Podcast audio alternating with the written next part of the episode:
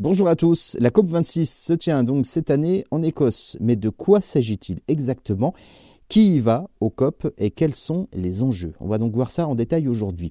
La COP nous vient de l'abréviation de Conférence des parties, qui est un sommet annuel qui réunit 197 nations pour discuter du changement climatique et de la manière dont les pays prévoient de le combattre. Cette année, euh, c'est donc la 26e conférence des parties. Depuis 1995, ce sommet réunit euh, chaque année les euh, États signataires de la Convention cadre des Nations Unies sur les changements climatiques.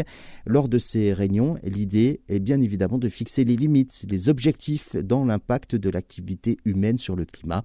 À la conférence de Paris, la fameuse COP 21 par exemple, eh bien les objectifs ici étaient euh, d'éviter un changement climatique catastrophique. Tous les signataires se sont donc engagés à réduire les gaz à effet de serre, à stimuler la production d'énergie renouvelable, limiter l'augmentation de la température mondiale, engager des milliards de dollars pour aider donc les pays les plus pauvres à faire face aux conséquences de ce changement climatique.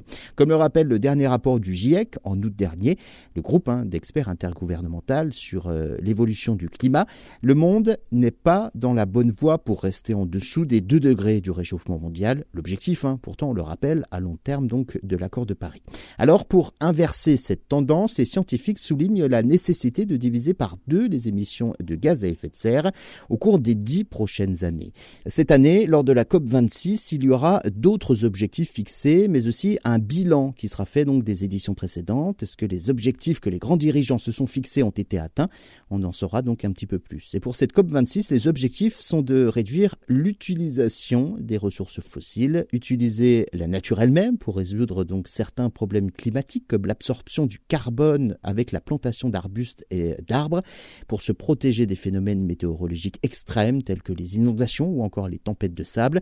Et puis comment la technologie peut aider à trouver des réponses à une crise mondiale de l'eau potable?